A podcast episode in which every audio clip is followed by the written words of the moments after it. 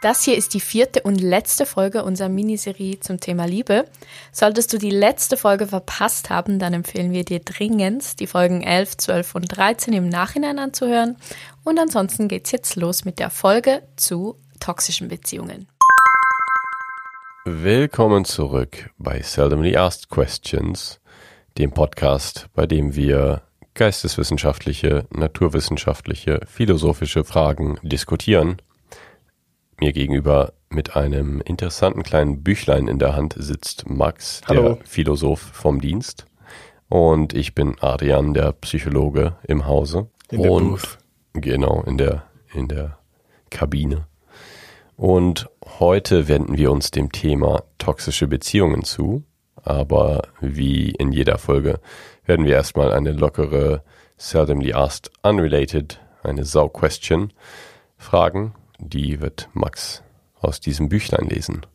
Ja, die Seldomly Asked Unrelated Question von heute klaue ich aus dem Buch von Max Frisch namens Fragebogen. Einige Fragen sind ein bisschen schlecht gealtert, ist auch schon fast aus den 70ern, glaube ich. Aber es hat trotzdem einige so Fragen an die eigene Existenz drin, die ich lustig finde oder interessant finde. Ich frage dich aus dem Fragebogen zu Alkohol, die Nummer 18. Erinnern Sie sich an Leute, die Sie als Spießer kennen, die unter Alkohol keine Spießer sind? Also erinnern äh, bedeutet, kennst du jemanden? Ich muss nicht, ich glaube, das Ja. bezieht sich meistens so auf so einen Lebensrückblick, aber ist eigentlich egal. Du kannst auch jemanden überlegen, den du kennst, dann musst du es aber begründen können. Der Druck ist hoch. Nein, ich glaube, ich glaube nicht. Ich kenne nur coole Leute. Ich kenne keine Spießer. Okay, aber kennst du jemanden, der sich unter Alkohol so komplett zu einer anderen legitimen Persönlichkeit wandelt? Ich nämlich schon. Ja, du, oder? Nein. Nein, Scherz. ähm, Nee, aber es gibt doch so, ja, ich, ich, es fällt mir jetzt, also es kommt mir keine Person direkt in den Sinn. Ich habe das Gefühl, dass ich sicher ein oder zwei Personen kenne, die ganz anders werden, aber ähm, mir fällt spontan niemand ein. ja, du müsstest ja auch keinen Namen nennen. Ja, aber auch nicht in meinem Kopf. Es gibt, es gibt eine Person in meinem näheren Umfeld, die unter einem so einem gewissen Pegel schon ein bisschen eine andere Person wird und die, sie nennt sich dann auch anders. Mhm. Das ist sehr praktisch, weil dann weiß man immer, woran man ist. Aber es ist einfach eine sehr enthemmte Version. Aber ich habe das Gefühl, manchmal spielt es eben schon eine Rolle, ob jemand so eine gewisse Hemmschwelle überschreiten kann oder nicht in seiner Persönlichkeit und dann kann es doch komplett etwas ändern. Es gibt eben zwei Möglichkeiten. Entweder du bist schon nüchtern komplett enthemmt, so wie ich, und kontrollierst einfach gar nichts. Oder du bist nüchtern sehr, sehr kontrolliert, aber bist auch betrunken immer noch sehr kontrolliert. Das ist eher so Max, würde ich sagen, vom Typ her. Ja, ähm, ja, ja. Ich glaube, bei uns ist der, der Unterschied zwischen nüchtern und betrunken gleich, nämlich gleich gering, aber es ist aus unterschiedlichen Gründen so. Hältst du mich für gehemmt normalerweise? Das finde ich jetzt auch eher erstaunlich. Nicht, nicht gehemmt, aber kontrolliert. Also, okay, ah, du meinst, ich bin nicht Sehr unkontrolliert. souverän. Sehr souverän. Ich habe das Gefühl, du hast einen falschen Eindruck von mir manchmal. vielleicht habe ich dich auch noch nicht betrunken genug gesehen. Vielleicht ist es auch gut. Wollen Ja. wir jetzt im Alkoholkonsum an. Kommt Stacheln. Äh, ja, das stimmt. Nein. Aber ich mache noch eine Folge. Ich mache noch eine Folgefrage daraus, einfach weil ich die auch gut finde. Das hätte Wie- jetzt die perfekte Überleitung zum Thema heute Warte noch, können. warte noch, äh, bewahr's dir auf.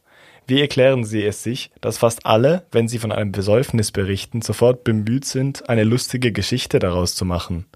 Ja, das erkläre ich mir mit gesellschaftlichen Normen und der systematischen Verharmlosung von Alkoholkonsum durch die Alkoholindustrie.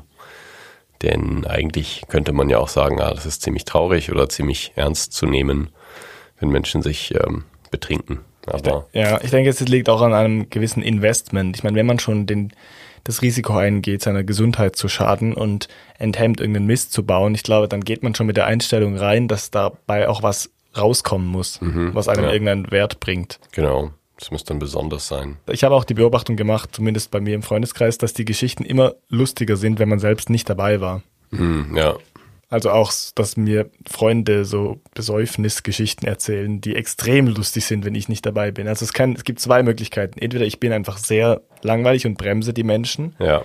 oder sie erleben das im Nachhinein lustiger, weil sie wissen, dass ich nicht dabei war und können es dann ein bisschen übertreiben. Das erinnert mich an die Zeitfolge, an deine Geschichten aus Irland, wo du wahrscheinlich dann auch damals einfach so fünf Bier getrunken hast und gedacht hast, okay, jetzt sind wir hier so in irgendeinem Pub in irgendwo in the middle of nowhere. wegen dem Investment. Und äh, für mich hört es sich so an, oh, und dann war Max in Irland und hat da in irgendeinem Pub mit irgendwelchen Iren getrunken und dann sind solche Sachen passiert. Haben nicht so oft Und mit Iren getrunken.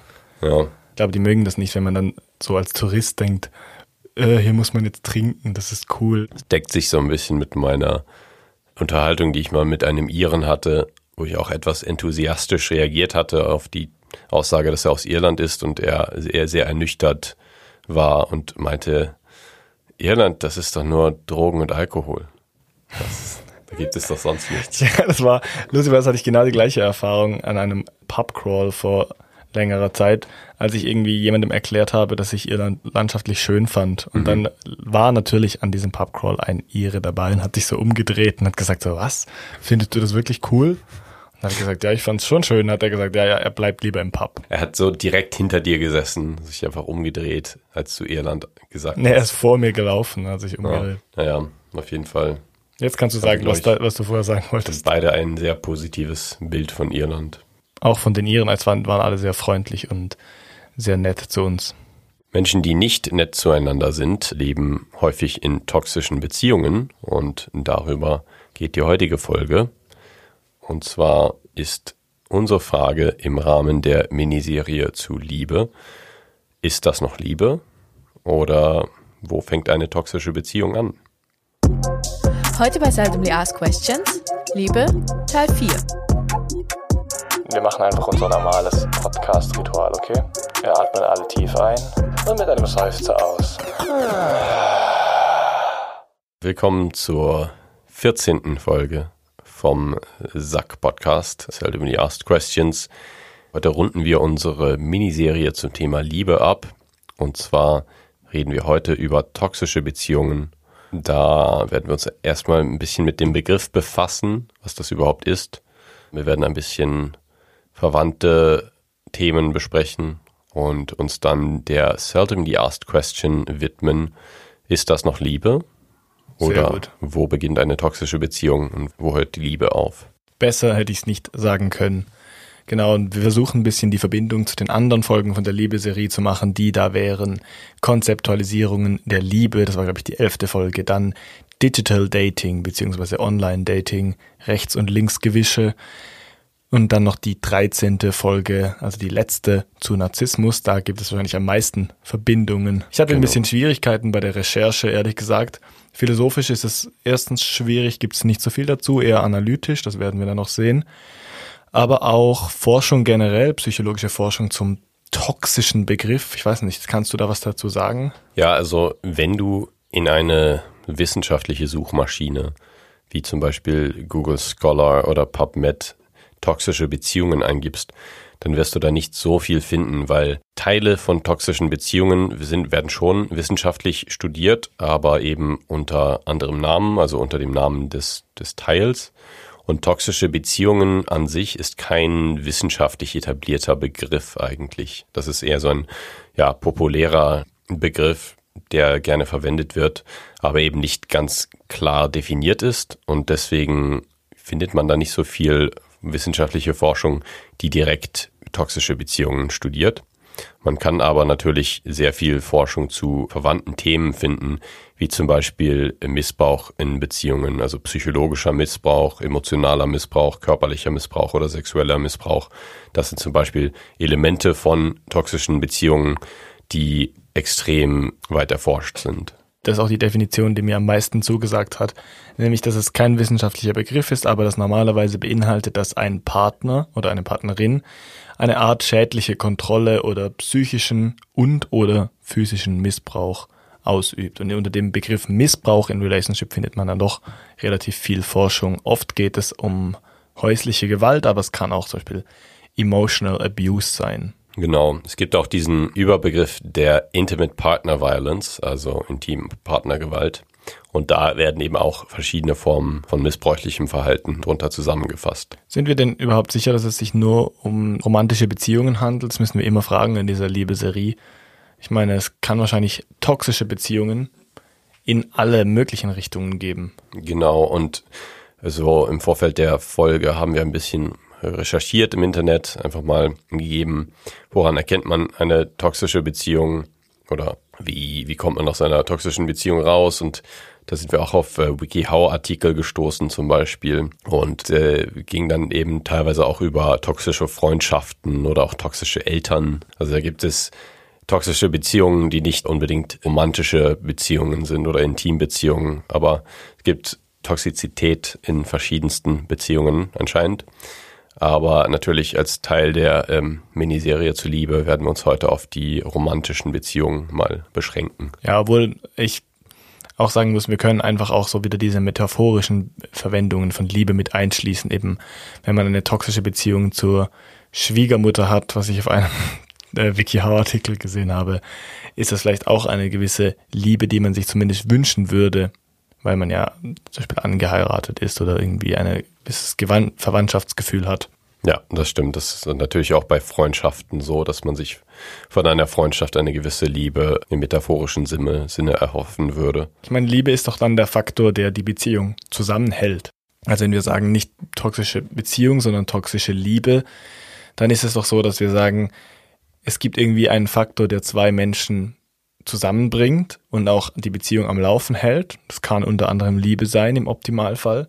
Aber es gibt auch einen Faktor, der problematisch ist und das ist der toxische Anteil. Ja, obwohl wir werden dann später, glaube ich, auch ein bisschen darüber reden, warum Menschen überhaupt in toxischen Beziehungen bleiben. Und da gibt es einige Faktoren, die mit Liebe eigentlich relativ wenig zu tun haben und dann vielleicht eher Persönlichkeitsstrukturen sind oder gewisse andere Bedürfnisse, ja. wo man dann eigentlich denkt, ja, es ist gar keine Liebe vorhanden oder es ist keine Liebe offensichtlich, aber die Menschen bleiben trotzdem in einer Beziehung miteinander. Und das kann man sich dann eben nur mit anderen Merkmalen erklären. Toxisch finde ich, suggeriert für mich zumindest immer so einen Suchtfaktor noch. Also ich habe auch das Gefühl, das ist das, was so mitschwingt, wenn man so in allgemeiner Sprache, also nicht wissenschaftlicher Sprache, toxische Beziehungen verwendet, dass man sagt, ja, es ist irgendwie schlecht für mich, also giftig auf eine Art, aber trotzdem habe ich ein ambivalentes Verhältnis dazu. Also es zieht mich auch etwas dahin. Ich finde es dann problematisch zu sagen, es ist der toxische Anteil, aber ja, irgendwas an dieser, an diesem Gift ist auch gut. Ja, es ist ein interessanter Standpunkt, dem ich auch zustimmen würde. Ich dachte gerade, ist es auch wichtig, also wenn man toxisch hört, finde ich, hört es sich so an, als gäbe es da ein, ein Gift und da, dem fällt man zum Opfer. Aber toxische Beziehungen sind häufig sehr interaktiv und da gibt es häufig auch toxische Einflüsse auf beiden Seiten wo eben sich gegenseitig vergiftet wird oder gegenseitig ja. nicht in einer gesunden Art und Weise miteinander umgegangen wird. Und das vielleicht auch wichtig ist, das herauszustellen, dass diese toxischen Beziehungen häufig dann dysfunktionale Verhaltensmuster aufweisen, die von beiden Parteien ausgehen. Jetzt, da du das gerade ansprichst und jetzt wir schon über die Toxizität reden, also das, was ja sehr so nach Substanzen anmutet, ich habe noch, noch ein bisschen reingelesen in den Begriff der Co-Abhängigkeit oder der Codependenz. Hast du dazu auch schon mal was gelesen? Also es ist eigentlich ein bisschen ähnlich wie toxische Beziehungen. Beziehungsweise es ist eine dysfunktionale Beziehung und es kann unter diesem Überbegriff zusammengefasst werden. Ja. Da geht es darum, dass, also darüber sprechen wir heute nicht, aber kurz um es anzusprechen, da geht es darum, dass Menschen sich völlig aufopfern für ihren Partner und es eben keine Grenzen mehr gibt und die Grenzen verschmelzen. Und das Interessante war, ich habe mich dann gefragt, warum heißt das co-abhängig? Also geht es da um beide Parteien? Aber es ist eben nicht unbedingt so. Der Begriff kommt tatsächlich aus der Forschung zu Alkoholmissbrauch. Und da gibt es die abhängige Person, die der Alkoholabhängigkeit verfallen ist. Und es gibt aber auch die Menschen in deren Umfeld, die manchmal wie mitabhängig sind, aber nicht im Alkohol, sondern die helfen dann beim Vertuschen zum Beispiel der Sucht mhm. oder bei der Beschaffung des Suchtmittels. Ja. Und daher kommt eigentlich dieser Begriff der Co-Abhängigkeit. Die eigene Person verschmilzt eigentlich in dieser Beziehung und es gibt keine Grenzen mehr, sodass man sogar bei schlechten Dingen mithilft. Und das hat sich dann übertragen auf Beziehungen. Also, ja. dass man seiner geliebten Person zum Beispiel hilft, sich zu sabotieren, weil sie das möchte. Ja, das ist sehr interessant, das wusste ich noch nicht. Ich habe es echt googeln müssen, weil ich gedacht habe, verstehe ich denn das Konzept nicht oder liegt es an irgendwas anderem? Aber ich wollte nur den Bogen schlagen, weil dann kommen wir nämlich zurück wieder zu dieser Substanz, also dem toxischen. Ich finde den Vergleich von toxischen Beziehungen zu gewissen Substanzen, die wir verwenden, gar nicht so schlecht. Das wäre auch eine gute Überleitung gewesen zur Alkoholfrage. Ich meine, auch da gibt es einen toxischen Anteil, also der uns nicht gut tut, aber doch auch einen Anteil, der quasi übertrumpft, was uns körperlich eigentlich nicht gut tut, nämlich ein angenehmes Gefühl in manchen Fällen. Oder zumindest eine Verzerrung der, der Wahrnehmung, der Realität. Absolut, ja. Eine gute, simple Definition, die ich gefunden habe, die jetzt noch nicht ins Wissenschaftliche reingeht, die toxische Beziehungen charakterisieren soll, ist, wenn die andere Person dich für ihre Zufriedenheit und Glück verantwortlich macht. Das ist auf jeden Fall eine Form von Toxizität, würde ich sagen. Ich würde sagen, es gibt auch noch andere Elemente. Zum Beispiel das Manipulative, wo eine Person dich vielleicht nicht verantwortlich macht, aber dich benutzt, um eben sich gut zu fühlen und ja, dein schlechtes Gefühl oder dein Leiden eben dieser Person dann äh, hilft, sich normal zu fühlen oder vielleicht ihr eigenes Leiden zu vertuschen. Ja, eine Manipulation, die wir schon im Zusammenhang mit Narzissmus angesprochen haben. Genau. Dass sich Personen ihren eigenen Selbstwert daraus holen, dass sie den Selbstwert der Personen um sie herum herabsetzen. Ja. Und da gibt es eben schon ja viele Verbindungen zwischen der Persönlichkeitsstruktur und toxischen Beziehungen, wo eben gesagt wird, dass zum Beispiel narzisstische Persönlichkeiten sehr anfällig sind für toxische Beziehungen, weil sie eben diese toxischen Verhaltensstrukturen haben, diese toxischen Interaktionen mit anderen und wo die Beziehung dann eben auf einem Bedürfnis für Bewunderung zum Beispiel beruht was jetzt nicht unbedingt zuträglich ist für das ja, nachhaltige Wohlempfinden von beiden Parteien, sondern ja eine eher dysfunktionale äh, Angewohnheit ist. Ja, also wenn wir toxische Beziehungen generell als eine dysfunktionale Beziehung charakterisieren wollen, dann stellt sich halt immer die Frage, was wäre dann eine funktionale Beziehung? Da können wir auch wieder die Rückverbindung zur Liebefolge machen. Ich glaube, was da am besten passt, ist zu sagen, dass es ein Ziel von einer Beziehung zumindest ist und auch von einer liebevollen Beziehung, dass man sich gegenseitig weiterbringt und unterstützt und sich gemeinsam weiterentwickeln möchte. Und ich glaube, viele der Manipulationsarten in toxischen Beziehungen sowie auch die generellen Strukturen darin und die Interaktionen halten das eigentlich zurück. Also vor allem die gemeinsame oder auch individuelle Weiterentwicklung. Grenzen werden überschritten.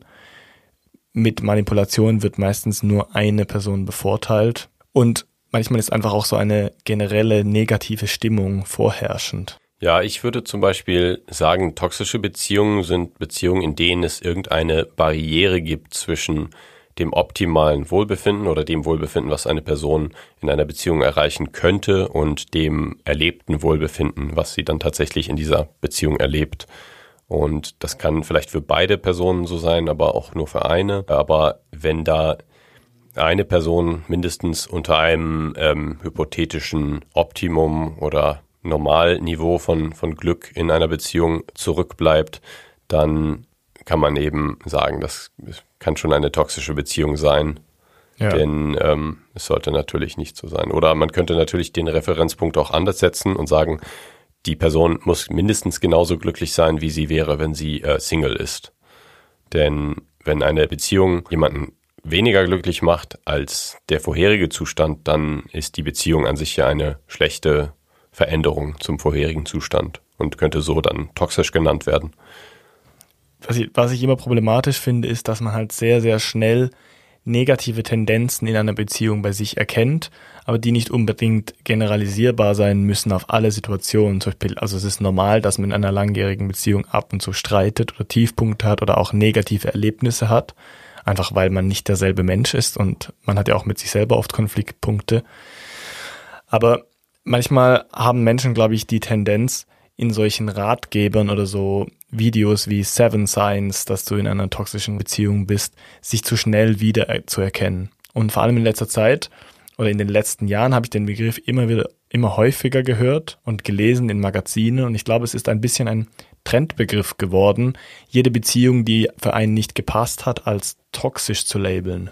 Ja, also ich habe auch das Gefühl und ich kann mir vorstellen, also ich habe auch das Gefühl, dass Selbstoptimierung zum Beispiel ein immer größeres Thema in unserer Gesellschaft ja. wird.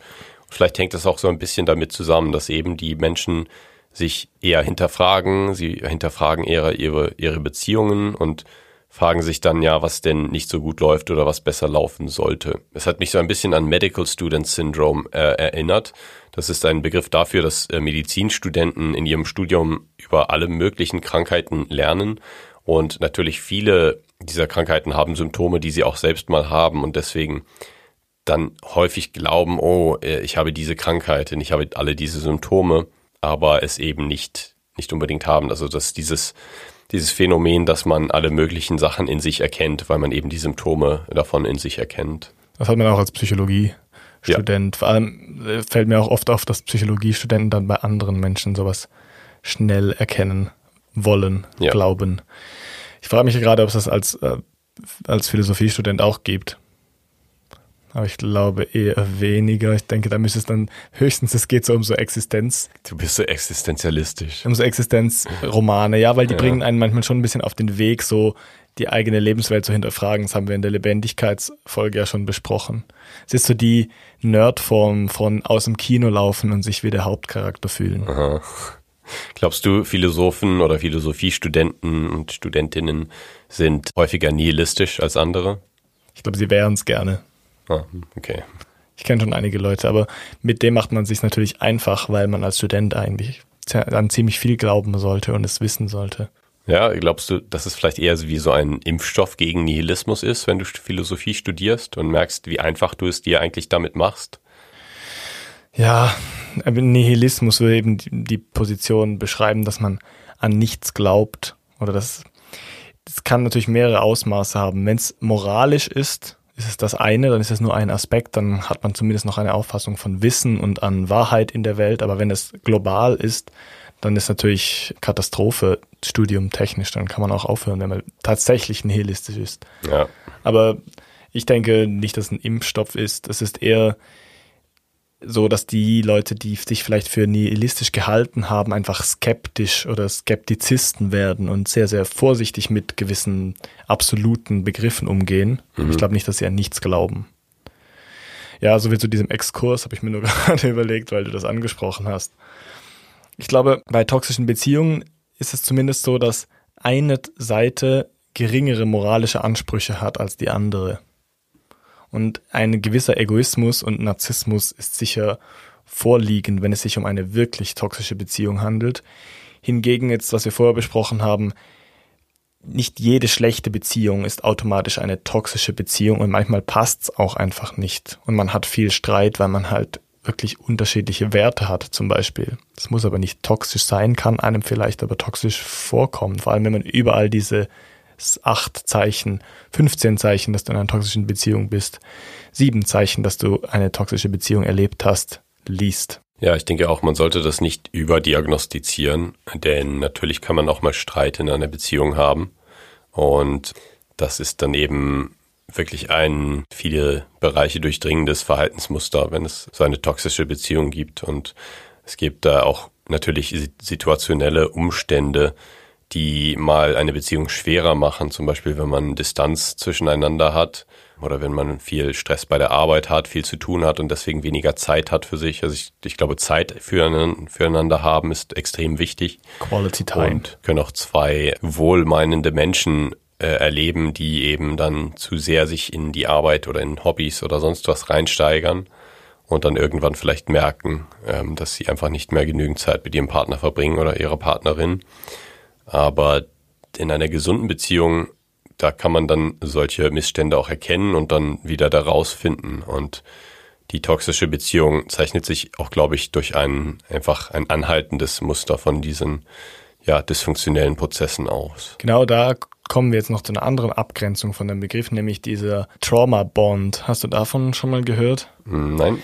Es ist ein Effekt, der sich manchmal einstellt, wenn Menschen in einer sehr, sehr toxischen Beziehungen sind, also in einer quasi übertoxischen Beziehung, wo, wo es wirklich regelmäßig Missbrauch, also sehr starker Missbrauch und dann wieder Phasen von sehr liebe, liebevoller Zuwendung gibt. Mhm. Und diese Abwechslung kann ähm, dazu führen, dass zwei Menschen sich wie voneinander abhängig machen und dann in dieser Abhängigkeit bleiben. Also das war eigentlich das, was ich mich vorher unter Co Abhängigkeit vorgestellt habe. Mhm. Und eigentlich ist es eher dieser Trauma, diese Traumaverbindung, dass diese, dieses krasse Gefälle von Missbrauch und liebevoll sein eine Zuneigung auslöst oder eine gewisse ja, Gewöhnung. Das, kenn, das kennt man manchmal auch unter diesem Stockholm-Syndrom-Begriff. Also es kann bei, bei längeren Geiselnahmen zum Beispiel vorkommen, aber auch einfach in dysfunktionalen Beziehungen. Ja, es ist, ist gut, dass du das ansprichst, denn ich wollte gerade auch fragen, ob du das mit Stockholm-Syndrom eben vergleichen würdest. Ein anderer Begriff, Lovebombing, wurde hier gerade in den Raum geworfen von Nicole, befasst sich mit dem Überschütten mit Liebe in einem frühen Stadium der Beziehung und eben dem ja, Zurückziehen der, der Liebe, wenn die Person sich so, so ein bisschen an dich gebunden hat. Es ist natürlich auch so dann, dass das wieder vorkommt nach Missbrauchsfällen oder Manipulationsfällen oder schlechten Phasen. Also wenn zum Beispiel eine narzisstische äh, Persönlichkeit in einer Beziehung sich eine Zeit lang sehr missbrauchend verhält, zum Beispiel, dass sie dann merkt, oh, die Beziehung kippt oder es geht auseinander und dann wieder dieses Love-Bombing betreibt, also dann wieder die Partnerin oder den Partner überschüttet mit Liebesgeständnissen und mit eigentlich quasi ihr Selbstvertrauen wieder aufbaut, das vorher zerstört wurde. Genau. Und wenn das eben regelmäßig passiert in solchen Intervallen, ne, spricht man eben auch von diesem Trauma-Bonding. Das ist natürlich sehr manipulativ, denn die meisten Menschen haben einen sehr starken Drang oder einen sehr starken Bedarf an Liebe oder an am Gefühl, geliebt zu werden. Und wenn das dann jemand so manipulativ einsetzt, kann das natürlich ziemlich starke Konsequenzen haben, nämlich zum Beispiel, dass sich eine Person an eine Person bindet, die eigentlich äh, sehr missbräuchlich sich verhält in der Beziehung. Ja. Bevor wir über konkrete Manipulationstechniken, also in Anführungszeichen sprechen wollen, mhm. oder Vorgänge, wollte ich noch was erwähnen, was wir jetzt vorher nicht zu Ende diskutiert haben. Du hast vor diese Selbstoptimierungstendenzen angesprochen. Ja.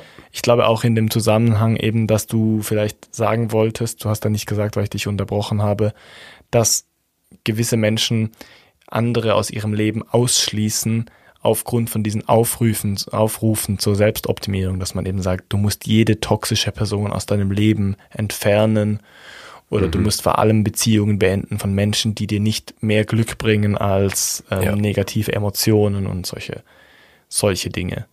Ich glaube, das ist immer schwierig. Ich, ich kann mir vorstellen, dass Menschen, die diesen Drang haben zur Optimierung von ihrem Umfeld, manchmal voreilig Menschen aus ihrem Umfeld, mit denen sie sehr vertraut sind, ausschließen. Ja, das denke ich auch, dass es da häufig so Tendenzen gibt, die äh, etwas ja, vorschnell sind, wie du schon sagst und wo man sich fragt als Außenstehender, okay, ist es jetzt wirklich dieser kleine Streit, den man einmal hatte, wert, so eine Freundschaft komplett zu beenden oder eine, Beziehung direkt zu beenden? Und ich glaube, man kann mehr profitieren von Menschen in seinem Umfeld als umgekehrt, wenn man sie zu schnell fallen lässt. Zum Beispiel, wenn man selbst Optimierungsbestreben hat, zum Beispiel sagt, hey, ich möchte viermal die Woche ins Gym gehen oder ich möchte mehr lernen oder ich möchte endlich meine Masterarbeit fertig schreiben und dann denkt, ja, warum bin ich nicht vorwärts gekommen, ist es natürlich einfacher, die Schuld zu finden irgendwo in seinem Freundeskreis. Sagt, ja, die wollen immer nur Party machen und die lenken mich immer ab und die sind immer negativ, ich muss mich immer mit deren Probleme beschäftigen. Da würde ich jetzt einfach mal vorschlagen, dass man vielleicht diesen Personen erstmal seine Ziele offen unterbreitet und, und sieht und schaut, ob sie einen unterstützen in den eigenen Beschreben, weil das wäre eigentlich der Sinn von Beziehungen und ich kann mir vorstellen, dass die meisten Freunde und funktionale Beziehungen dann ja unterstützend wirken können und diese Menschen dann denken, okay, ich möchte dir helfen, ich lenke dich nicht mehr ab mit Party oder mit oder, oder versuche dich irgendwie zu unterstützen mit Lernsessions oder helfe dir bei irgendwas Konkretem. Und ich glaube, wenn dann eine Absage kommt oder Miss- oder Unverständnis, dann kann man immer noch mal neu überlegen, ob die Beziehung vielleicht dysfunktional ist oder nicht. Ja, toxische Beziehungen sind immer ein bisschen missbräuchlich auch. Und wir wollten jetzt nochmal genauer eingehen auf die genauen Verhaltensweisen, die so passieren in einer toxischen Beziehung. Generell ist missbräuchliches Verhalten leider sehr weit verbreitet. Es gibt da zum Beispiel Zahlen von der thehotline.org Webseite, von einer amerikanischen NGO. Und die sagen, dass knapp eine von drei Studentinnen sagen, dass sie schon mal in einer missbräuchlichen äh, Beziehung waren. Also es ist schon sehr weit verbreitet und 52 Prozent der Studentinnen, also an US-amerikanischen Colleges wahrscheinlich, haben berichtet, dass sie einen äh, Freund haben, der oder die gewalttätige oder missbräuchliche Beziehungsverhalten inklusive körperlicher, sexueller, digitaler, verbaler oder anderer Missbrauchsverhalten erlebt hat. Das ist schon viel. Ich finde zwar, die zwei Zahlen passen nicht so ganz zusammen. Ich habe mir noch ein bisschen drüber Gedanken gemacht, jetzt habe ich es jetzt zusammen. Irgendwie ein Drittel finde ich extrem viel, für das das 52 Prozent dann eher wenig ist, oder? Ja, das stimmt. Ich meine, du kennst doch mehr als drei Leute. Ja, stimmt in deinem Umfeld müsste es eigentlich extrem viele Menschen geben, aber natürlich bist du vielleicht nicht mit allen so vertraut oder dass sie dir das erzählen würden, während du, wenn du Leute um Introspektion fragst zu ihren alten Beziehungen, sie dir vielleicht eher mal sagen, das war eine toxische Beziehung. Jetzt sind wir wieder bei dem, was ich vorher gesagt habe. Ich glaube, re-evaluativ. Wenn man über seine Ex-Freunde nachdenkt, hat man in der Tendenz nicht immer positive Gefühle oder man ist sich sicher im Klaren, dass die Beziehung für einen selbst dysfunktional war. Auf irgendeine Art und Weise. Ja. Aber was sind denn die Manipulationsvorgänge in toxischen Beziehungen? Es gibt da zum Beispiel Gaslighting, was wahrscheinlich viele von euch kennen. Ähm, das ist einfach ein Verhalten, wenn man der anderen, also die andere Person so manipuliert, dass sie anfängt, an ihrem eigenen Verstand zu zweifeln. Ja, also das wäre dann so tatsächlicher Selbstwert oder auch die die Fähigkeit, die Realität richtig einschätzen zu können. Ja. Also es ist wirklich, Gaslighting geht wirklich ein bisschen in die empirischen kognitiven Fähigkeiten rein. Ja. Dass man zum Beispiel einfach Dinge leugnet, die passiert sind und der Partner oder die Partnerin dann sich fragt, ob sie den Verstand verliert. Es kommt übrigens aus einem Theaterstück. Hm. Das Theaterstück selbst heißt eben Gaslight. Das ist ein, hm. ein britisches Drama und da geht es eben darum, dass der eine Partner, die Partnerin extrem bösartig manipuliert und manchmal einfach sagt, dass Dinge nicht da sind, obwohl sie da sind. Mm. Wie zum Beispiel das Flackern vor einer Gaslaterne oder sowas. Deshalb heißt es Gaslight. Es wurde dann so übernommen. Interessant. Ja. So wie des Kaisers neue Kleider. Das ist auch ein traditioneller Fall von Gaslighting. Stimmt, das habe ich mir noch gar nicht überlegt. Ja. Vielleicht erkläre ich kurz, um was es darin geht, bevor wir weitermachen. Das ist ein Kunstmärchen von Hans Christian Andersen. Da geht es darum, dass so zwei neue Weber in die Stadt kommen und dem Kaiser erklären, dass sie für ihn so einen ganz speziellen Stoff weben können, den nur Leute nicht sehen könnten, die können, die dumm und einfältig sind. Und dann will natürlich niemand zugeben, dass er diesen Stoff nicht sehen kann, also dieses Gewand. Und die weben tatsächlich gar nichts. Also die ziehen dem Kaiser quasi Luft an. Und das Problem dabei ist natürlich, dass sie sich alle gegenseitig gaslighten, weil auch die Minister dann nicht zugeben wollen, dass sie du zu dumm sind, um, um, den Stoff zu sehen. Die sagen dann so, ja, das sind halt ja schöne Farben und sieht ja ganz toll aus und ist das der neueste Schrei. Bis dann bei einer Parade oder so, weiß ich nicht mehr so genau, ein Kind, also quasi als die unschuldige Stimme, die nicht gegaslightet ist, wenn ich jetzt deine Metapher übernehmen kann, rausschreit, hey, der ist doch nackt. Und dann kommt das wie alles raus. Ist eigentlich ein bisschen unlogisch, oder? Weil nach der Logik müssten doch alle sagen, ja, es ist halt ein Kind, das Kind ist halt dumm und deswegen kann es das nicht sehen. Ja. Die, die Kleider. Ich weiß nicht mehr genau, wie es dann ausgeht, aber ich glaube, es ist immer schon so, dass dann die Leute nach und nach denken, ja, wahrscheinlich, also die wissen ja selber auch, dass sie nicht dumm sind. Die wollen es nur nicht zugeben, dass andere denken. Ja. Also bei Gaslighting wäre es natürlich eigentlich tatsächlich so, dass sie das alle glauben, dass der Kleider anhat. Ja, das stimmt. Man kann darüber diskutieren. Das überlasse ich den Germanisten, inwiefern das die Leute wirklich glauben, ob der Kaiser Kleider anhat oder nicht. Die Idee ist halt schon auch, dass niemand von sich selbst sagen würde, ich bin dumm oder ich bin einfältig. Aber dann besteht ja eigentlich ein Konflikt, weil dann würde man ja sagen, ja, dann müsste ich ja jetzt Kleider sehen und die sehen keine. Mhm. Aber ja, ist trotzdem ein gutes Beispiel für Gaslighting. Hast du noch ein anderes? Ja, Propaganda. Staatliche Propaganda hat immer gerne auf Gaslighting zurückgegriffen in verschiedenen Zeiten der Geschichte. Jetzt gerade kommt mir die äh, russische Propaganda in den Sinn, die das sehr gern macht. Aber das ist nochmal was anderes als private Beziehungen, weil da geht es auch um Autorität bei einem Staat. In, in so individuellen Beziehungen oder persönlichen Beziehungen ist es eher so, dass man halt irgendwas tut, zum Beispiel vielleicht jemand sogar bewusst gaslightet, nämlich dass man einfach Sachen immer wieder verstellt, die die Person irgendwo hingelegt hat und so seinen Partner nach und nach dazu bringt, an der eigen, dem eigenen Verstand zu zweifeln. Das Beispiel habe ich schon oft gelesen, dass zum Beispiel, dass man die Schlüssel extra woanders hinlegt oder das Handy verlegt oder das Handy verlegt und dann wieder zurücklegt oder dass man einfach sagt, das war ich nicht, obwohl es man, obwohl man es tatsächlich war, nämlich, keine Ahnung, gestaubsaugt oder gut, das ist ein ja. schlechtes Beispiel. Gaslightest jemanden darin, dass du die Hausarbeit nicht gemacht hast, obwohl du sie gemacht hast. Ja. Aber würdest du nicht auch sagen, dass es in Beziehungen auch häufig um Autorität geht oder um, um eine Hierarchie?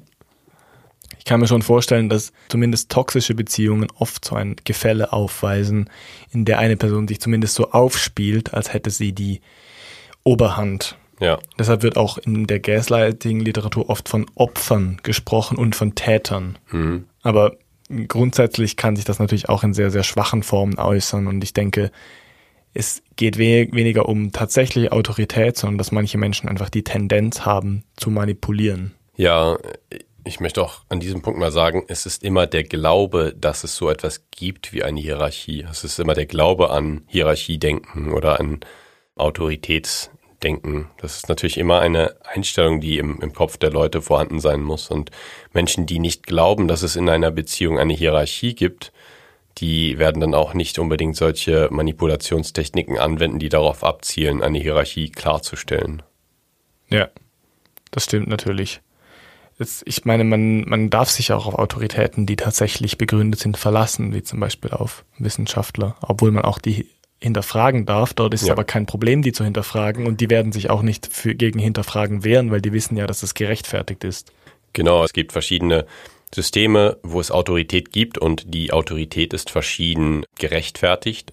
In der Wissenschaft ist es zum Beispiel so, dass die Autorität durch eben die Erfahrung und die Arbeit, die wissenschaftliche Arbeit hergestellt wird. Das heißt, ein Professor hat Autorität nicht, weil er als Professor eingestellt ist, sondern weil er sich mit seiner wissenschaftlichen Arbeit diesen Rang erarbeitet hat und häufig nachweisen kann, dass er eben sehr viele Dinge herausgefunden hat oder gut erforscht hat und damit eben ähm, Wissen produziert hat. Und wenn man jetzt einen Professor aufgrund von logischen Schlüssen oder von wissenschaftlichen Gedankengängen kritisiert, dann ist das vollkommen legitim in der Wissenschaft, denn ja. die Autorität ist eigentlich nur das, das Fachwissen oder die, die Fachkenntnis. Genau, man greift ja Professoren und Professorinnen nicht persönlich an. Also es kann auch sein, dass eine Professorin einfach so und so viele Zitationen von ihren Paper oder von ihren Veröffentlichungen vorweisen kann und dann ist es ihr eigentlich egal, ob sie privat beliebt ist in dem ganzen System. Genau. In einer Diktatur zum Beispiel wäre es eine andere Form der Autorität, wo es eben genau nur diese Person ist, die diese Autorität haben darf und diese Autorität muss auch nicht gerechtfertigt werden durch Sachkompetenz oder sonst was. Es geht dann einfach nur um die Person und die Person rechtfertigt ihre Autorität nicht unbedingt mit Gewalt, aber sie bringt die Menschen dazu, die Autorität zu fürchten, indem die Person eben Gewalt einsetzt. Gegen der, Link, der Link zu toxischen Beziehungen ist eben natürlich, dass dort Autorität und Machtgefälle ausgeübt wird und auch ausgenutzt wird.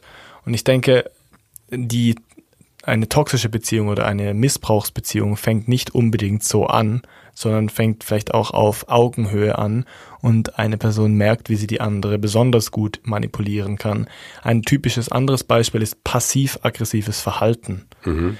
Dass man zum Beispiel mit Nichtstun eine Aggression ausübt oder mit bewusstem Entziehen von gewissen Tätigkeiten ein typisches Beispiel ist einfach, wenn man zum Beispiel, wenn der Partner fragt, hey, wo sind meine Schlüssel? Und man ist irgendwie wütend und will seine Wut zum Ausdruck bringen und man nimmt einfach die Schlüssel und schmeißt sie da irgendwo so vor jemanden hin oder knallt sie so auf den Tisch. Man sagt eigentlich nichts, man ist nicht direkt aggressiv, aber man zeigt halt so, ja, ich verhalte mich nicht, wie ich mich liebend oder normal verhalten würde. Ja. Und da gerät man dann schon in so ein, in eine Grauzone, finde ich, wo man zwischen toxischen Beziehungen und normalen Beziehungen unterscheiden muss, wo es einfach auch mal ähm, Fehlkommunikation gibt, wo Menschen ihre Gefühle nicht so ausdrücken, dass sie der anderen Person kommuniziert werden und dann die andere Person eben denkt, dass die andere Person äh, sie nicht liebt oder nicht gewisse Gefühle verspürt oder ähm, gewisses Verhalten wird eben als ein Gefühl interpretiert, was es eigentlich gar nicht äh, ist oder widerspiegeln soll. Ja. Und da muss man eben dann von toxischen Beziehungen unterscheiden, wo eben absichtlich manipuliert wird und eben darauf abgezielt wird, dass es der anderen Person schlecht geht. Das stimmt, aber was du vorher gesagt hast mit der Grauzone ist natürlich wichtig. Es kann halt auch sein, dass jemand die Tendenz sehr stark ausgeprägt hat, dass er nämlich seine Gefühle eben nie gelernt hat, richtig zu kommunizieren und deshalb auch so infantiles oder eben kindisches Verhalten an den Tag legt, weil, weil das halt typisch für Kinder ist, dass sie eben passiv-aggressiv sind zum Beispiel oder direkt aggressiv, weil sie ihre Gefühle noch nicht kommunizieren können und Probleme nicht ansprechen können. Ja. Ein typisches Beispiel auch für so ein Manipulationsverhalten ist das sogenannte Stonewalling. Das kannte ich vorher eigentlich noch nicht. Ich habe es aber im Vorfeld der Vorbereitung gelesen. Hast du das schon mal gehört? Nein, das habe ich noch nicht gehört. Also das erinnert mich an Stonewall Inn, äh, was wir vor einigen Episoden im Zug des Pride Months in den Social Media Stories hatten auf Instagram. Aber ähm, Stonewalling jetzt als, ähm, als Verhaltensweise bei toxischen Beziehungen. Man nennt das auch das, nicht. man nennt das auch das Silent Treatment. Meine, oh. daran, daran, kannst du dir wahrscheinlich was vorstellen. Ja, das kennt Dass ich. man eben seinen Partner oder seine Partnerin bestraft mit quasi Kommunikationsentzug und vielleicht auch mit Aufmerksamkeitsentzug. Das ist sicher so, dass viele Beziehungen davon leben, dass man sich selbst Aufmerksamkeit schenkt und sich interessiert für die Probleme und oder auch äh, Erfolge der anderen Person. Und das Silent Treatment ist natürlich eine Art kindische Bestrafung, indem man eben das Problem nicht kommuniziert, aber möchte, dass sich die andere Person schlecht fühlt und damit auch eine Art Reaktion provozieren will. Ja. Sei es zum Beispiel Wut, aber ich glaube eher eine Entschuldigung zum Beispiel. Also man, man bestraft eine Person oder erpresst eine Person quasi eine Entschuldigung heraus. Ja. Man provoziert zumindest eine Aktion. Man macht den Status quo irgendwie untragbarer, indem man es eigentlich ja fast schon lächerlich macht, die Situation so ja. weiterlaufen zu lassen. Also das würde ich fast als eines der stärksten Zeichen von toxischen Beziehungen deuten, wenn man merkt, dass man oft in der Situation ist, wo der ein, wo der andere Partner oder der andere einen dazu zwingt, irgendwie emotional zu reagieren auf eine Situation. Ja. Also das, was man auch ab und zu emotionale Erpressung nennen könnte, nämlich mit emotionalen Mitteln wie Liebesentzug, Aufmerksamkeitsentzug oder auch Nötigung zu gewissen Tätigkeiten. Genau. Ich denke, ein Aspekt, den man bedenken kann, ist, dass toxisches Verhalten in einer Beziehung, wenn es böswillig ist, im Wissen geschieht, dass die andere Person da eine Verwundbarkeit hat. Also Gaslighting zum Beispiel, wenn man weiß, dass die Person vielleicht ihrem Verstand nicht immer so traut und vielleicht auch nicht ganz sicher ist, ob sie immer recht hat. Oder bei einer Person, die ein sehr großes Bedürfnis nach Liebe hat oder ein sehr geringes Selbstwertgefühl, das eben bewusst auszunutzen und eben damit zu spielen. Und Gaslighting ist eben so ein, ein Fall, wo ganz bewusst meist damit gespielt wird, dass die Person, die andere Person eben vielleicht nicht äh, immer 100% überzeugt ist von, von Dingen und vielleicht leicht mal von etwas anderem überzeugt werden kann. Ja. Genauso gibt es das auch mit, mit Emotionen, wenn man eben weiß, dass der Partner oder die Partnerin einen ja, gewissen Drang dazu hat oder ein sehr großes Bedürfnis hat, geliebt zu werden zum Beispiel oder sich geliebt zu fühlen. Mm, ja, ich denke, dass sich das, das oft auch auf dem beruht, dass sich Personen, die zu solchen manipulativen Handlungen neigen, manipulierbare Partner suchen. Ja. Oder zumindest bei denen oft auch länger in einer Beziehung bleiben. Es ist allerdings schon nicht immer so, dass toxische Partner oder manipulative Partner in jeder Situation so sind. Es können einfach auch die Dynamiken entstehen mit der richtigen beziehungsweise falschen anderen Person. Ich glaube, ja. da können wir auch mal drüber sprechen, warum denn Menschen überhaupt in toxischen Beziehungen bleiben. Ja. Ich habe eine Studie dazu gefunden, da ging es zwar um physischen Missbrauch, also vor allem schwache Gewalt untereinander wie gewisses Schlagen, Schubsen, also jetzt nicht irgendwie langanhaltende Schäden oder so, aber leichte Verletzungen, die an sich schon inakzeptabel sind. Es war eine Studie von 2021 aus Madrid. Die Studie wurde vor allem mit Menschen äh, mit lateinamerikanischem Hintergrund durchgeführt. Also es waren insbesondere Mexikaner und Spanisch sprechende Menschen. Die wurde veröffentlicht im Journal of Interpersonal Violence. Wusstest du, dass es das gibt? Äh, es kann sein, dass ich das schon mal gehört habe. Das fand ich interessant, das ist schon sehr spezifisch. Es überrascht mich nicht, es gibt so viele Journals mit so vielen Titeln. Okay. Also das Resultat von dieser Studie war, oder das, also die wollten untersuchen, was die Gründe sind, warum Menschen zusammenbleiben, auch wenn sie in der Beziehung Gewalt ausüben. Manchmal gegenseitig, manchmal war es nur eine Person. Und das Resultat war, dass es mediert wird durch mehrere Faktoren, nämlich das Level der Zufriedenheit, also wie zufrieden die Menschen in der Beziehung sind, und auch der kognitiven Evaluation der Aggression. Also da ging es darum, wie rationalisiert wird, warum diese Aggression, also die Gewalt ähm, stattgefunden hat. Und auch der psychologische Druck, den das Commitment ausgeübt hat in der Beziehung. Die Rationalisierung der Gewalt war da der größte Faktor, also dass man gesagt hat, ja, das war eigentlich nur im Spaß oder ich habe das doch nicht ernst gemeint oder es war nur ein Witz, obwohl sie selbst das als Gewalt wahrgenommen haben, hatten diese Rationalisierungen dazu geführt, dass die Beziehung nicht re-evaluiert wurde. Mhm. Der andere Faktor ist auch was, was wir in der Liebefolge schon besprochen haben, nämlich das Commitment. Man hat natürlich sehr viel investiert in so eine Beziehung, hat schon mehrere Episoden hinter sich, die nicht gut funktioniert haben und man, es gab ja irgendeinen Grund, dass man zusammengeblieben ist und diese Gründe summieren sich natürlich dann kognitiv auf gegen einen Gewaltakt, den ja. man erlebt. Ja, so ein bisschen die Sunken Cost Fallacy, oder? Ja. ja. Dass wenn man schon sehr viel investiert hat, dass es dann Menschen manchmal schwer fällt, ein Projekt ganz sein zu lassen. Ja. Äh, gab es in dieser spanischen Studie auch äh, Persönlichkeitsvariablen? Nein.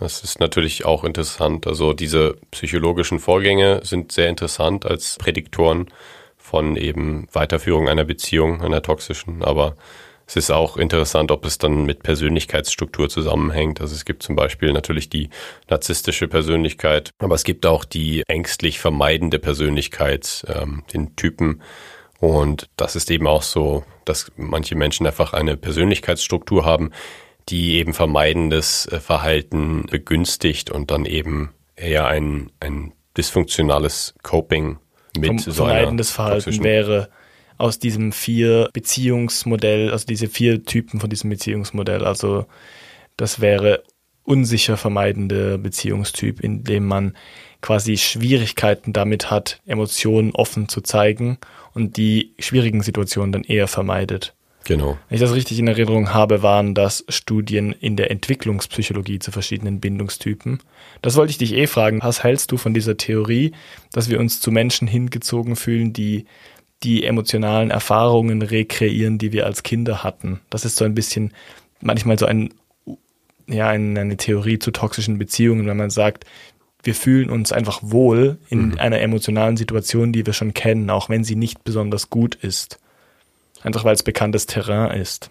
Ja, ich denke schon, dass viele Menschen Angst haben vor Veränderung und deswegen die Veränderung zum Guten nicht durchmachen, weil sie eben Angst haben, es könnte schlechter werden.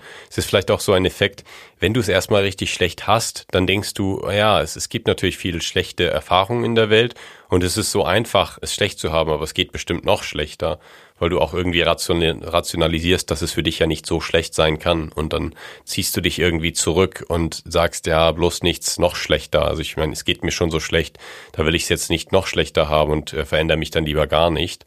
Obwohl es eigentlich sehr, sehr wahrscheinlich wäre, dass man es eher besser haben würde, wenn man aus dieser toxischen Beziehung dann ausbrechen würde. Ja. Ich finde es nicht so unplausibel, dass man dass das mit ein Grund ist, in einer toxischen Beziehung zu bleiben, wenn die, wenn der emotionale Status quo ein bekannter ist, auch wenn er nicht besonders schlecht ist, weil man hat ja auch bei dieser Untersuchung zu diesen vier Beziehungstypen, also ich kann sie mal sagen, es wäre einerseits eine sichere Beziehungstyp, dann wäre es, glaube ich, unsicher vermeidend, dann kommt unsicher ambivalent und es gibt, glaube ich, noch unsicher desorganisiert dass sich diese Beziehungstypen bei vielen Menschen bis ins Erwachsenenalter halten und sich auch widerspiegeln in den Beziehungen, die sie dann haben. In unterschiedlichen Graden. Also eine sichere Beziehung ist einfach eine gesunde Beziehung, wo Menschen ihre Emotionen klar darstellen können und auch offen kommunizieren können. Unsicher vermeidend ist eben das Vermeiden von der Anerkennung schlechter Situationen und dann auch das Vermeiden von Zeigen von Emotionen. Und unsicher ambivalent ist eigentlich eher ambitendent, nennt man das, nämlich dass man beide Tendenzen in beide Richtungen zeigt. Also man verspürt vielleicht bei einer Trennung zum Beispiel sehr viel Wut, aber bei einer Wiedervereinigung zeigt man dann trotzdem offen, dass man sich sehr freut und ist sehr emotional. Und hat dann aber auch in dieser Wutphase vermeidendes Verhalten Und ich glaube, unsicher desorganisiert ist einfach alles durcheinander und eben nicht sehr strukturiert. Ja. Also insofern, dass man dort zeigen konnte, dass sich diese Beziehungstypen bei Persönlichkeiten gewissen auch halten, kann ich mir schon vorstellen, dass das mit ein Grund ist, dass man in einer toxischen Beziehung bleibt. Ja, ich denke auch. Es gibt sicherlich auch genügend Menschen, bei denen dann gewisse positive Erfahrungen an irgendeinem Punkt im Leben dann dazu führen, dass sie eben merken, es gibt auch sichere äh, Bindungstypen oder man kann eine gute Beziehung haben, aber ich denke, es ist schon sehr prägend, ähm, was man in der Kindheit erlebt. Was jetzt aber nicht heißt, dass es immer, immer in deinem Leben so sein wird, wenn du irgendwie schlechte Erfahrungen in der Kindheit gemacht hast. Also Nein, da möchte ich ist, nicht ja, ja. die Hoffnung nehmen, dass es sich nicht auch äh, verbessern könnte für Menschen, die es eben schwer hatten. und Leben. es hängt eben immer davon ab, mit welchen anderen Bindungstypen, dass man in einer Beziehung ist. Und es gibt immer Persönlichkeitsentwicklung im Leben von einer Person. Und man genau. kann dazu lernen oder man kann auch aus Beziehungen lernen. Zum Schluss noch vielleicht noch eine Studie, die ich interessant fand. Offenbar sind die Konfliktquellen bei Menschen in der LGBTQ Plus Community andere als bei heterosexuellen Beziehungen. Und da war es so, dass es vor allem so Gender-Rollenkonflikte sind, also welche Rollen das eingenommen werden, Unterschiede im Alter, im, beim Geldverdienen zum Beispiel, also im Income und auch bei der Ausbildung. Ich glaube, das war eine Studie, die mit homosexuellen Männern gemacht wurde. Und was besonders spannend war, sind die Unterschiede in geoutet sein zwischen verschiedenen Menschen und der sexuellen Identität. Ja. Also man merkt da, dass da ein großer Faktor auch immer noch ist, dass es noch eine gewisse Art von Unterdrückung in der Gesellschaft gibt von Homosexualität zum Beispiel. Ja. Und dass diese Menschen auch innerhalb ihrer geschlossenen Beziehung, wo das ja eigentlich kein Problem sein sollte, Probleme damit haben. Ja. Und das bringt uns dann zum nächsten Punkt, nämlich einen weiteren Grund, warum Menschen in einer toxischen Beziehung verbleiben. Und das ist einfach die Angst davor, was passiert, wenn man versucht, es zu beenden. Da kann es natürlich schon sein, dass manche Menschen auch einfach Angst vor negativen Konsequenzen haben, wenn sie mit ihrem Partner oder ihrer Partnerin Schluss machen. Dass dann gewisse Informationen, also in der, in dem Beispiel, das du gerade genannt hast, wären es eben bei Informationen, die gegen einen verwendet werden könnten, nämlich wenn die Person nicht so geoutet ist äh, wie die andere, und dann das publik gemacht würde, dann äh, würde das der Person natürlich viel Stress machen, ähm, dass ja. sie dann publik geoutet würde. Genau, das ist ja nochmal ein, ein weiterer Faktor von dieser Intimität, die man halt als Risiko eingeht in einer Beziehung. Und gerade bei äh, Menschen aus einer Minderheit ist es noch mehr so, weil man sich natürlich innerhalb der Minderheit intim öffnet und Gefahr läuft, dass man Diskriminierung erfährt. Genau. Aber das gibt es dann natürlich bei ähm, Hetero-Beziehungen auch, dass es Potenzial gibt für Schaden, den man nimmt, wenn die Person, mit der man dann die toxische Beziehung beendet, etwas gegen einen verwendet.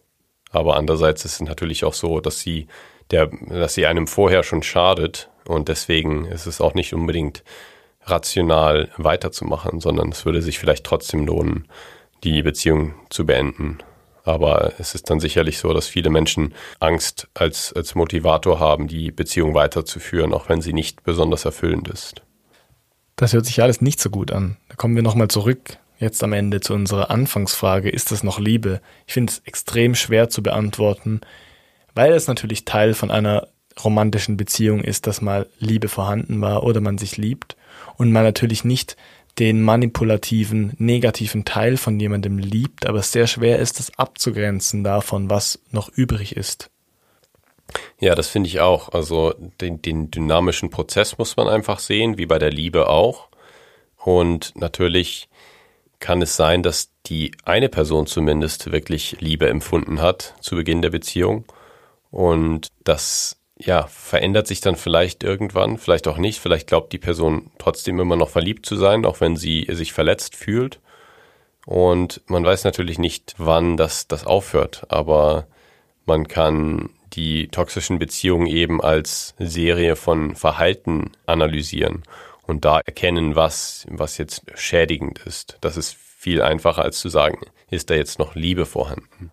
Wir können jetzt nochmal zurückgehen auf diese Theorie der Liebe, die wir am Schluss der Liebefolge besprochen haben, nämlich dieses Mischung zwischen Wertschätzen und Wertschöpfen. Und ich glaube, das beides ist sehr schwer greifbar in einer toxischen Beziehung. Genau, also da wird es dann einfacher, wenn man das in diesem Framework sieht und eben sagt, okay, wird da noch Wert geschätzt oder Wert geschöpft?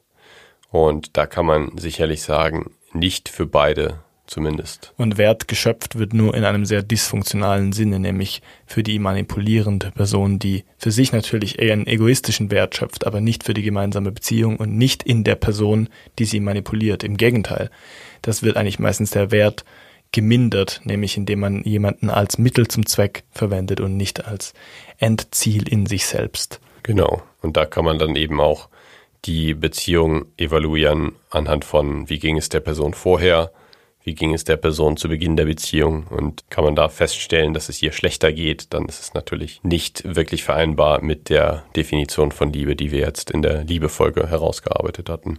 Sind wir gar nicht so sehr auf den Narzissmus eingegangen, aber ich glaube eben, es ist gut, dass wir es in einer eigenen Folge betrachtet haben, weil es hat doch schon eigene sehr starke Charakteristika, die auch unabhängig von Beziehungen wichtig sind. Die Frage zur Selbstliebe. Und ich glaube, ein großer Selbstwert, ein gesunder Selbstwert kann dämpfend wirken in einer toxischen Beziehung oder kann toxische Beziehungen verhindern. Ja, genau. Kannst du ein bisschen ausspielen.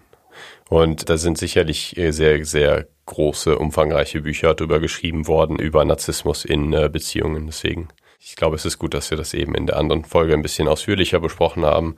Falls ihr sie noch nicht gehört habt, hört mal rein. Genau, wenn ihr denkt, ihr seid in einer toxischen Beziehung, dann lest nochmal im Internet und bei uns in den Folgenbeschreibungen die Charakteristika nach, die wir verlinken werden in einer von wissenschaftlichen Studien, aber vielleicht auch von Ratgebern, die wir selbst auch konsultiert haben. Auf jeden Fall, denke ich, kann man guten Gewissens sagen, wenn ihr in einer toxischen Beziehung seid und Missbrauch erlebt, dann findet euch damit nicht ab, sondern tut etwas dagegen. Es gibt sehr gute Organisationen, die da auch beraten und Hilfe bereitstellen genau. oder helft euch selbst. Das wollte ich vorher auch nicht sagen, dass man das unterschätzen soll oder das einfach so abtun soll, wenn man häufige Streits hat oder einseitige Beziehungen.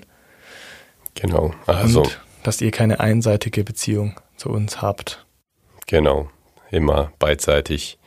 Wir geben euch den Content, ihr gebt uns die Likes und die die genau. Listens. Ihr könnt uns bewerten auf allen gängigen Podcast-Portalen und uns auch auf Instagram folgen. At ein Sack voll Freude. Genau. Oder uns eine Mail schreiben, sack at mailbox.org. Oder eine Brieftaube schicken, wenn ihr wisst, wo wir wohnen. Ins Friedli Media Studio. Friedli Media Headquarters. Vielen Dank fürs Zuhören und danke fürs Gespräch. Ja, vielen Dank. Bis nächste Woche. Das war Seldomly Asked Questions, produziert durch Freely Media. Artwork Christoph Heffelfinger.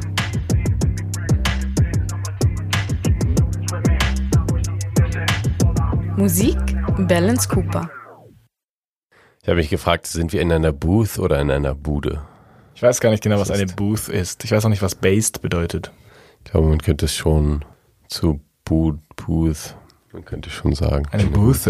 Was ist eine Booth? Ist einfach so eine wie Telefonbooth, oder? So eine Kabine. Ja, genau, eine Kabine. Ich glaube, dieser Raum ist schon klein genug, dass man ihn eine Kabine nennen könnte.